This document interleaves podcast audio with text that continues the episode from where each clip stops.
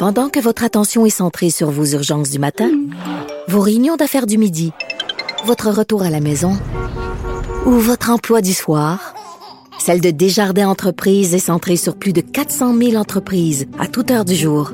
Grâce à notre connaissance des secteurs d'activité et à notre accompagnement spécialisé, nous aidons les entrepreneurs à relever chaque défi pour qu'ils puissent rester centrés sur ce qui compte, le développement de leur entreprise. Vous écoutez Alexandre Dubé. Une rigueur incontestable. Après plusieurs mois d'absence, ben on les retrouve dans le même point de presse. Le trio santé formé du premier ministre François Legault, du ministre de la Santé Christian Dubé et du directeur national de la santé publique. Euh, question de nous dire ce qui s'en vient dans cette nouvelle campagne de vaccination qui est prévue pour l'automne. Euh, voici le début du point de presse. Et euh, évidemment, euh, c'est important de le dire, le vaccin, après cinq mois, commence à perdre de son effet. Puis là arrive le mois de septembre. En septembre, retour à l'école, retour des vacances pour euh, plusieurs.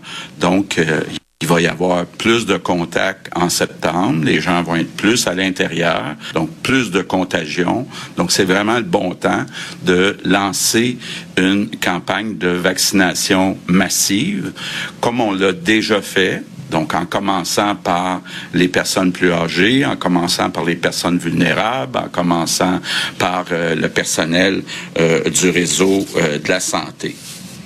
Je vais laisser Christian aller dans le détail pour le calendrier, mais je pense que s'il y avait un chiffre à retenir, c'est cinq mois. Quand ça fait plus que cinq mois que vous avez eu votre dernier vaccin, c'est important d'aller chercher une dose de rappel. C'est important pour trois raisons. D'abord pour vous-même, ensuite pour les personnes vulnérables qui sont autour de vous, puis troisièmement, pour aider le personnel du réseau de la santé qui a du rattrapage à faire et euh, qui a eu deux années et demie quand même euh, très euh, difficiles. Donc, évidemment, ça va être simple. Christian va l'expliquer. On va commencer par les CHSLD, les RPA, les personnes plus âgées et tout le monde va pouvoir passer. Ben, D'abord, pour les CHSLD et les RPA, ça va se faire sur les lieux. Pour les autres, ben, on passe par Clic Santé. Ça fonctionne bien. Et euh, je veux juste, en terminant, vous dire, euh, la santé publique ne recommande pas de mesures obligatoires et prévoit pas en septembre avoir à en recommander. Par contre, la santé publique et puis aussi euh, le cycle euh, qui se rapporte à l'INSPQ, qui fait des recommandations à la santé publique, reste toujours libre de faire des recommandations au gouvernement pour mettre des mesures obligatoires. Je sais bien sûr, là, euh, de choses qui se disent, là, mais ça fait deux ans et demi, on suit les recommandations la santé publique qui est indépendante. Ça va continuer dans euh, les prochains mois, mais pour l'instant, même de façon prévisible, il n'y a pas de mesure obligatoire qui s'ajoute. Donc, euh, euh, un message simple aux Québécois, ça fait cinq mois que vous avez reçu votre dernier vaccin, allez vous chercher une dose de rappel? Je compte sur vous. Merci. Je passe la parole à Christian. Alors, euh, merci beaucoup, euh, Monsieur le Premier ministre. En fait, euh, sur la campagne comme telle, j'irai dans la logistique un petit peu plus tard.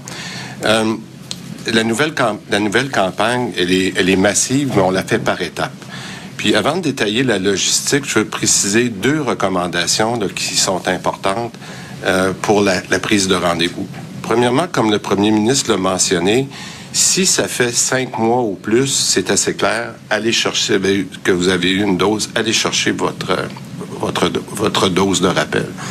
Puis je vais vous donner un exemple parce que on a, on a, le cas, on a souvent le cas, malheureusement, de gens qui ont eu, oui, une dose de rappel, mais qui ont attrapé la COVID, par exemple, durant l'été. Alors, euh, puis on est plusieurs dans ce cas-là au, Québec. Alors, euh, si vous avez, par exemple, eu votre dernière dose au printemps, et que vous seriez éligible incessamment à avoir votre, votre rappel, mais que malheureusement, au cours des derniers mois, dernières semaines, vous avez eu la, COVID, ben, il est clair qu'il est préférable d'attendre le délai de trois mois. Parce que, puis ça, peut-être le docteur Quash pourra insister là-dessus tout à l'heure. Alors, parce que le délai que l'on recommande d'attendre après une dose, après une, dose qu'on a eue, que ce soit la troisième, la quatrième dose, même la deuxième dose, c'est d'attendre cinq mois. Mais lorsque vous avez fait la COVID, on, recommande d'attendre euh, après trois mois. En fait, ce qu'il faut faire, c'est se fier au dernier événement. Le dernier événement, c'est soit la COVID ou c'est le vaccin avec les, délais que je viens de vous expliquer. Maintenant, euh, je je veux pas aller dans le détail non plus, mais vous le savez qu'on a toujours insisté pour commencer avec les personnes les plus vulnérables. Je vous rappelle que suite aux annonces qui avaient été faites par euh, le docteur Boileau il y a quelques semaines, on a déjà commencé euh, ce, lundi avec les CHSLD, les RPA. Maintenant, pour ce qui est de la population en général, puis en, en fait, je veux pas oublier, sur la question des... Je pense qu'on va avoir à peu près terminé nos RPA à la mi-septembre. Ça fait que ça va très, très bien, mais je vous le dis, de pas hésiter s'il y a des gens qui entendent que ça va pas assez vite dans leur RPA, de nous le mentionner, de leur mentionner euh, aux, gens appropriés. On veut s'assurer que le plus rapidement possible, nos, nos aînés et nos personnes vulnérables vont pouvoir, euh, et, entre autres, je le dis, parce qu'on on parle souvent des CHSLD et des RPA, mais il faut penser aussi à nos ARI, ce qu'on appelle nos ressources intermédiaires. Euh, alors, tous ces gens-là, on veut qu'ils soient vaccinés le plus rapidement possible. Maintenant, pour ce qui est de la population en général, bon, ben maintenant, les gens connaissent très bien Clic Santé. Je pense qu'on a eu pas mal de pratiques dans les deux dernières années. Mais euh, encore une fois, pour les deux prochaines semaines, si on se met là, les deux prochaines semaines, ça veut dire d'ici euh, la fin d'août, on va donner une priorité aux gens de 60 ans et plus. Puis je pense que la plupart des, des, journalistes ici ont déjà eu une espèce de calendrier où on, vous voyez peut-être à vos écrans de télévision pour ceux qui nous suivent là, sur euh, leurs écrans.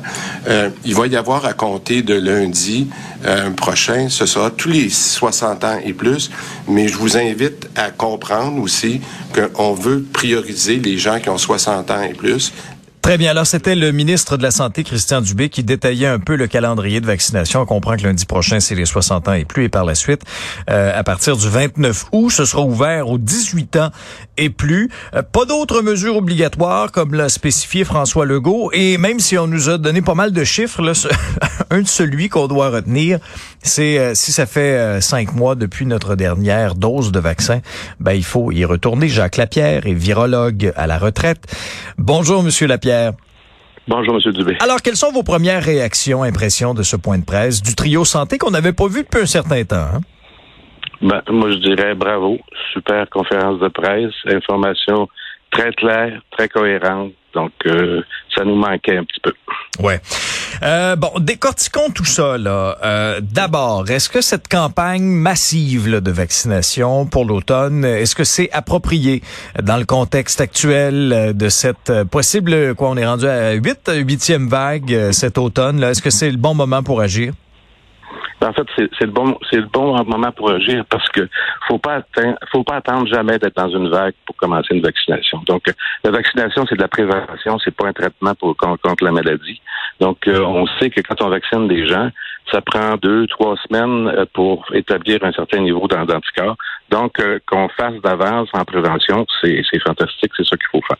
Est-ce que c'est pas un peu ce qui nous a coulé aussi pendant le temps des fêtes? Euh, euh l'année passée Souvenons-nous là, euh, il y, a, la campagne de vaccination pour la troisième dose qui avait qui avait pris un peu de temps à s'organiser. Là, on n'avait pas réussi à mobiliser les gens et ça a fait en sorte qu'on a été plusieurs. Je fais partie du lot là, à l'avoir attrapé pendant le temps des fêtes.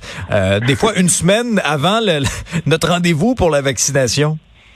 Ouais, je pense que à plusieurs, à plusieurs cas, on a été très, très, très optimiste. En fait, on disait bon ben, euh, le Québec sera pas atteint, ça va bien au Québec, ça descend au Québec, mhm. il n'y aura, y aura pas de trouble. Puis à chaque fois, euh, on a fait face au mur, puis on était un petit peu en retard. Je pense que pour une fois, on, on, prévoit. Euh, la huitième vague, elle sera peut-être pas du tout à l'automne, on ne sait pas. Euh, on sait que les vagues apparaissent souvent quand il y a un nouveau variant. Donc, euh, s'il y a un nouveau variant, on peut s'attendre à une vague. S'il n'y a pas de nouveau variant, ça se peut que ça, ça passe sans, sans trop de problèmes. Mais je pense que la prévention, c'est, c'est, le secret de tout ça. En fait, il faut, il faut pas, faut pas attendre d'être dans, dans la vague avec mmh. plein, plein de gens hospitalisés, euh, qui manquent du personnel partout parce que les gens sont malades pour, euh, pour faire des gestes. Puis euh, je pense que ce qu'ils font là actuellement, c'est très, très bien. Mais la question que je me pose, c'est est-ce que les gens vont aller la chercher, leur dose de rappel? Ça, c'est une chose, parce qu'en en fait, on ne peut pas l'obliger. Euh, les gens vont décider ce qu'ils vont faire, mais on est chanceux aujourd'hui, on a des outils qui nous permettent de ne pas être trop malade, de pas nécessairement être hospitalisé parce qu'on est protégé. Vous connaissez tous des gens qui ont eu de la COVID dernièrement. Et puis, euh, ils n'ont pas eu besoin de, se faire mhm. hospitaliser. Ils, ont, eu quand même des symptômes relativement euh, mineurs. Et puis, pourquoi? Ben, c'est parce que ces gens-là étaient majoritairement très bien vaccinés. Est-ce que vous êtes préoccupé quand même par ce qui s'en vient? Là? La rentrée scolaire, c'est dans une dizaine de jours. On va remultiplier les contacts. Euh, vous, là, en voyant un peu ce qui se passe ailleurs aussi, puis euh, les tendances qu'on a vécues, on a quand même, euh, quoi, après à peu près deux ans d'expérience de pandémie, en arrière de la cravate, en arrière, ou en arrière du masque, ça dépend, selon certains. Mais je suis curieux de vous entendre là-dessus, Monsieur Lapierre, là, avec la rentrée scolaire. Est-ce que vous vous attendez à une hausse? Ça m'inquiète pas particulièrement parce que cet été, on a vu des rassemblements énormes sans aucune protection. Donc, euh, on a eu des, des, gens qui étaient très proches l'un de l'autre. Oui, ils vont dire c'était à l'extérieur, euh, mais on a vu qu'à l'extérieur, la COVID, s'attrape. Donc, c'est extrêmement contagieux. Ils peuvent attraper. Qu'on ramène les mêmes gens à l'intérieur, ben, encore une fois, si on les a vaccinés auparavant et puis qu'on prend euh, des précautions minimes, en fait, on dit qu'on ne mettra pas de masque. mais moi, je pense que si si j'avais des cas dans une classe, par mm. exemple, je pense, je commencerais à prendre des, précautions. Puis je pense que faire porter de masque aux élèves, c'est pas c'est pas très très dangereux. Euh, ils parlent de, ils parlaient un petit peu, ils ont dit cinq mots sur la filtration de l'air puis la ventilation. Là. Euh, moi, je pense que c'est quelque chose qui nuit pas, mais euh, de, de filtrer l'air au point d'enlever les virus dans une classe, je pense que faut pas trop trop croire à ça. Là. Ça prend des équipements mm. extrêmement sophistiqués, c'est très très très cher.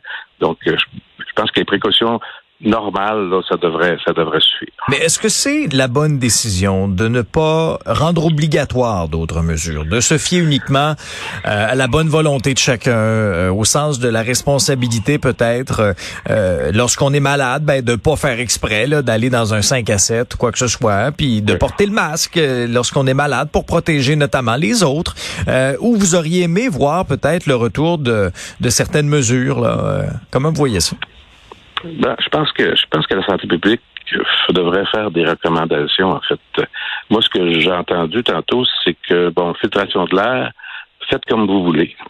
Ben, faites comme vous voulez. Pour moi, c'est pas une recommandation. Donc, euh, euh, je dois dire aux gens, oui, c'est nécessaire, ou non, non, c'est pas nécessaire.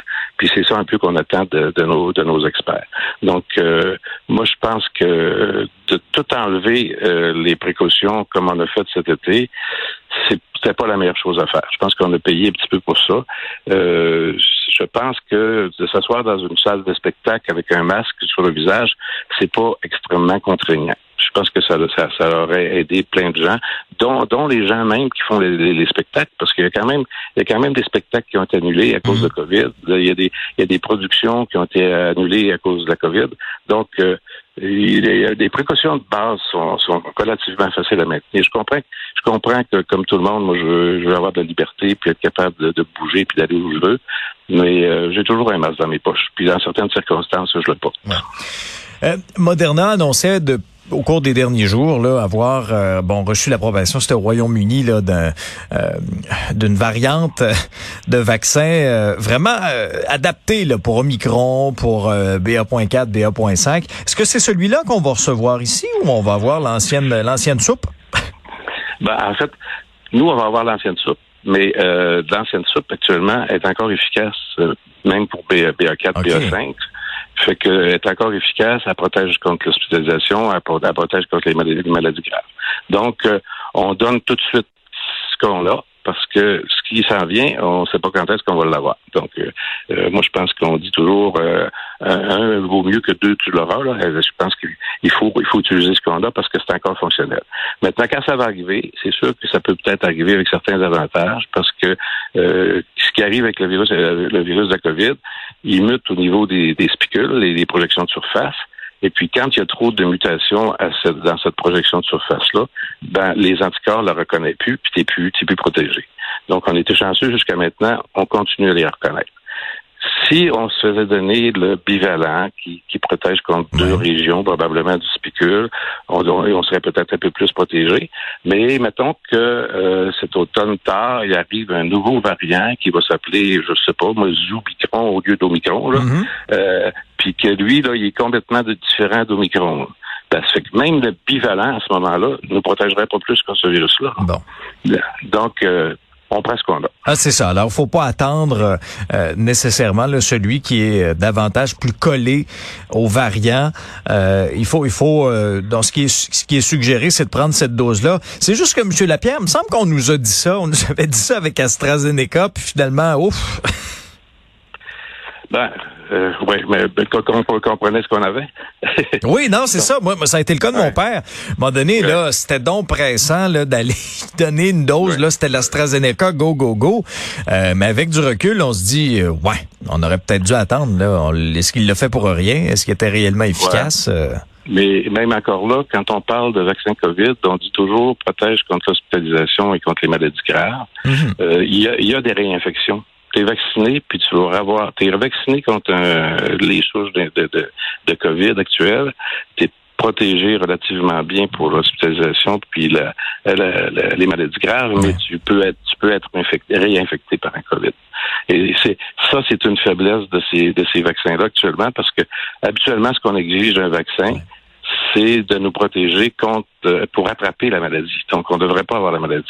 Donc, euh, souvent, moi, j'entends ah ben l'influenza, c'est pas très efficace, euh, mais l'influenza, si on calcule l'efficacité, comme on calcule l'efficacité des vaccins COVID, on devrait avoir des chiffres qui se ressemblent pas mal, je pense, parce que parce que ce qu'on demande au vaccin influenza, c'est de protéger les gens d'attraper l'influenza. Donc, c'est très différent. Merci euh, beaucoup, Monsieur Lapierre, de vos explications, d'avoir décortiqué ce point de presse-là avec nous aujourd'hui. Merci, mais encore une fois, euh, très bon point, point de presse. Puis tout, tout ce qu'il faut, en fait, c'est de rester très, très cohérent. Très bien. Merci, Monsieur Lapierre. Au Merci, bonjour.